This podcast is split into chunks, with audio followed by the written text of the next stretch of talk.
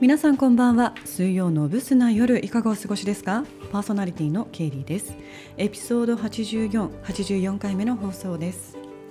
えー前回ですねあのじっと見てしまうものっていう話をしたんですけれども、えー今回ですね3件ぐらい、えーじっと見てしまうもの届いております。ちょっとご紹介させていただきますね、えーペンネーム満員電車に是が非でも乗る子さん。前回の放送でトピックになっていたじっと見てしまうもの。私も最近気になって見てしまうものがあります。小さなカバンをいくつも持っている OL さんです。どうして大きいカバンにまとめないのだろうとついつい見てしまいます。私も見ますね。うん、通勤の時とかあのそう小さいバッグをね3つぐらい持ってらっしゃる方いるんですけれども23が6でね6本あの持ち手が腕にかかっている状態なんで物売りかと思いますよね。はい。えー続きましていかせていきますね。えペンネームバレリアを見てからムラムラが止まらないさん。じっと見てしまうもの私も先日じっと見てしまうものがありました。私の部長の電卓です。営業マンならぬおもちゃのような電卓を使用していました。しかもすっごく汚い、えー古いとかではなく汚い、えーボタンとボタンの間にですね間に汚れボタンとボタンの間は汚れておりその電卓で叩いてと言われたらさすがに自分の電卓を持ってくるだろうなとまじまじ見てしまいました。あごめんなさい。その電卓で叩いて言われたらすかさず自分の電卓を持ってくるだろうなとまじまじ見てしまいました。売上を話売上の話をしていたのですがその電卓が気になって内容が頭に入ってきませんでした。あの多分ね気にならない人は本当に気にならないんでしょうね。うん、あの汚れてようが何にしようが。多分自分の中にも他人にとってはえそこ気にならないの？みたいなの結構あるあると思うんですけど。なんでまあこれ人それぞれですけど。ちょっとね、うんまあ、結構見られてるんだぞっていうとこですね。人から。はい、えーもう一件最後にですね、えーペンネーム部屋の湿度と毎日戦っているさん。え私も友近さんのラジオが好きでよく電車で聞きながら笑いをこらえています。友近さんのじっと見てしまうもの私も聞いてクスッと笑ってしまいました。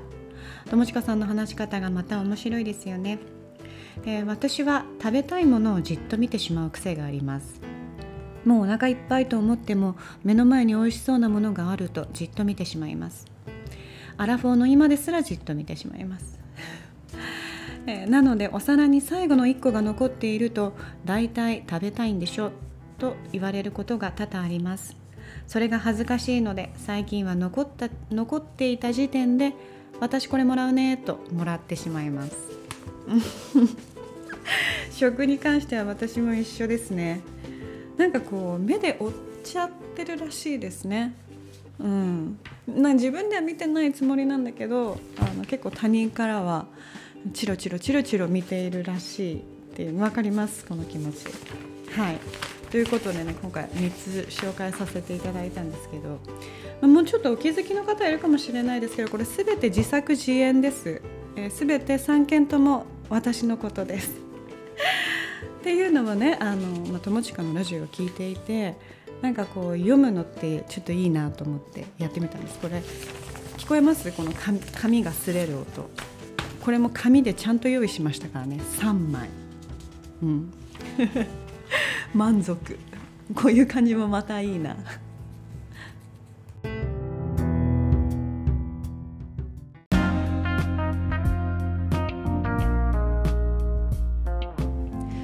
てさてさて、えー最近ですねあのスペース余白っ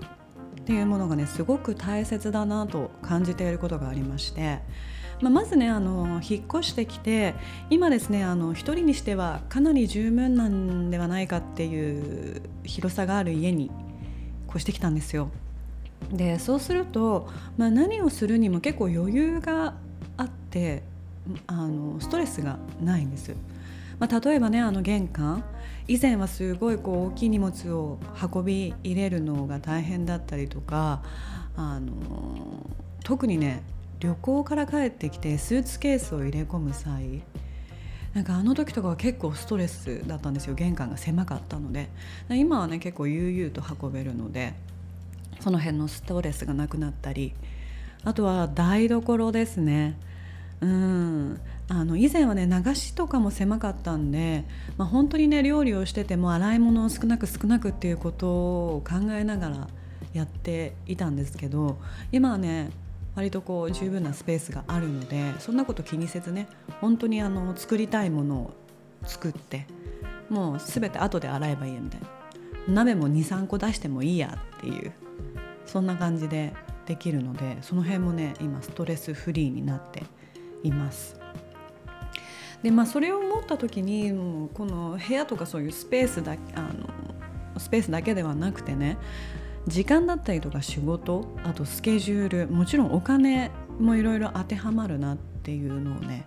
思ったんですよ。まあこれは私の場合ですけどねあの人それぞれいろいろ価値観があるので結構こう詰まってる方があのいいっていう人もいるだろうしね。うん、でまあ私の場合なんだけどその全てがカツカツだとすごいこう切羽詰まる感じがあってすごいあのストレスになるなっていうのを思ったんですよ。例えばその時間でもね余裕を持って過ごしているとまああの割とこう臨機応変に対応できるなんか急な変更があっても対応できたりとかで仕事のスケジュールとかでもねあの万が一何かが起こった時にっていうために余白を作っておいたりとかあとちょっと先に進めておいたりしておくとなんだろうなんか突然降ってきた仕事もあまあ大丈夫ですっていう感じでこなせるっていうのがありますね。でまあお金もそうですよね。ちょっとこう蓄えというか余裕の部分があるとすごい気持ち的に楽になります。私あのカツカツだった時代があるんで、まあ、若い時というか本当に追われているような生活をしてた時もあったんで今はそれを考えるとねだいぶ成長したなっていうのも思うんですけど、うん、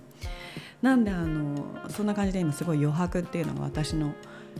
キーワードになっておりますね。うん。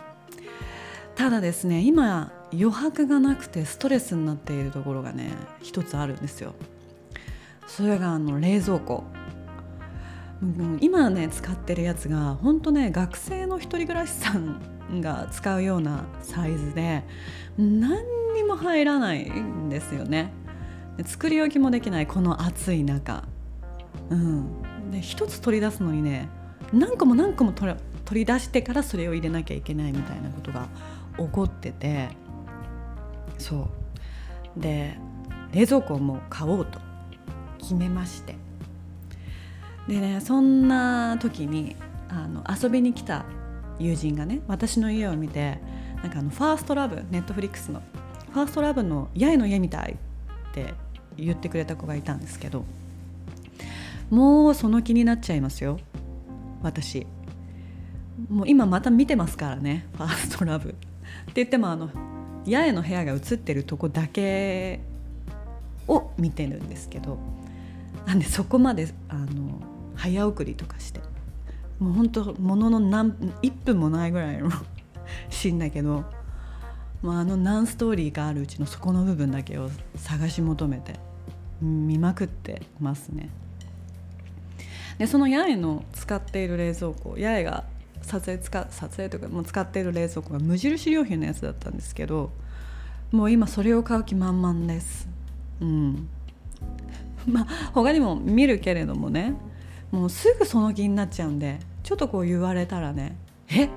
そうかなみたいな感じであのそそっちに寄せていこうとするので、うん、もう恋愛もそうなんですよね。もうすぐねその気になって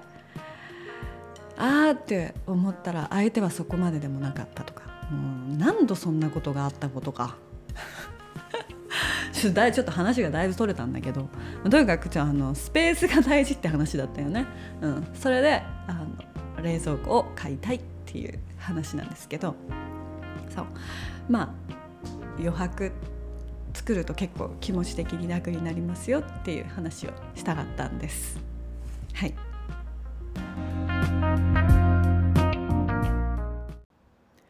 言い忘れちゃった。それではそろそろ終わりにしようかな。今週もご清聴いただきありがとうございました。良い夜をお過ごしください。